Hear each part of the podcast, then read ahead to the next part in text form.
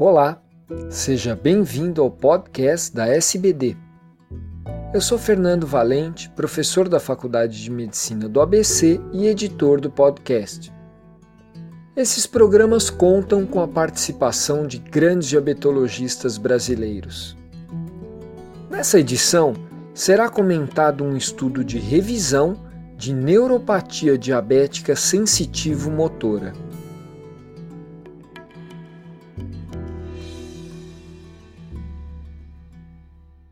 Olá, eu sou o Dr. Rodrigo Moreira, sou endocrinologista, médico colaborador do Instituto Estadual de Diabetes e Endocrinologia do Rio de Janeiro e irei comentar uma revisão publicada no New England Journal of Medicine desse ano de 2006. Essa revisão, na verdade, publicada numa sessão chamada Clinical Practice, que normalmente apresenta um caso clínico e discute este caso clínico, foi publicada na edição do dia 14 de abril de 2016 e foi uma revisão intitulada Diabetic Sensory and Motor Neuropathy, pelo Dr. Aaron Vinick, que é talvez uma das grandes referências do mundo que a gente tem sobre neuropatia diabética sensitiva e motora. A revisão começa com um caso clínico bem típico de uma paciente com 65 anos de idade, com 5 anos de diabetes tipo 2, que começa com um quadro compatível com neuropatia com queimação, parestesia, dor em membros inferiores.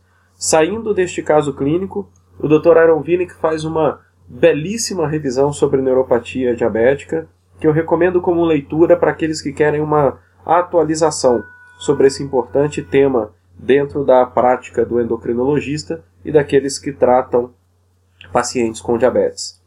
Entre os chamados Key Clinical Points, né, os pontos chaves da revisão, ele comenta inicialmente a heterogeneidade dos sintomas da polineuropatia e ele classifica os sintomas naqueles sintomas positivos, né, a sensação de dor, de queimação, de choque, e aqueles pacientes com sintomas negativos, principalmente a perda de sensibilidade.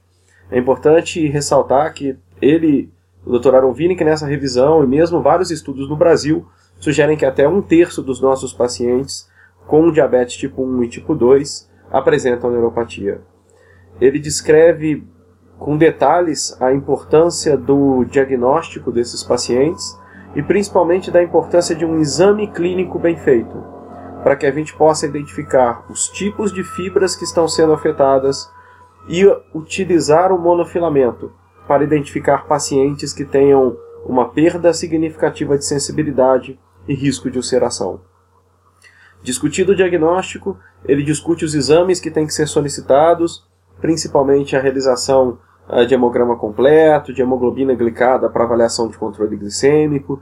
Ele fala em vários momentos do artigo a importância da dosagem da vitamina B12, principalmente daqueles pacientes tomando metformina, e da necessidade de reposição de vitamina B12 para aqueles pacientes com níveis abaixo de 450 picogramas por mililitro, no caso da existência de sintomas compatíveis com neuropatia diabética. Depois de discutir esse diagnóstico, a avaliação, o diagnóstico diferencial, ele parte um pouco para a discussão do manejo clínico.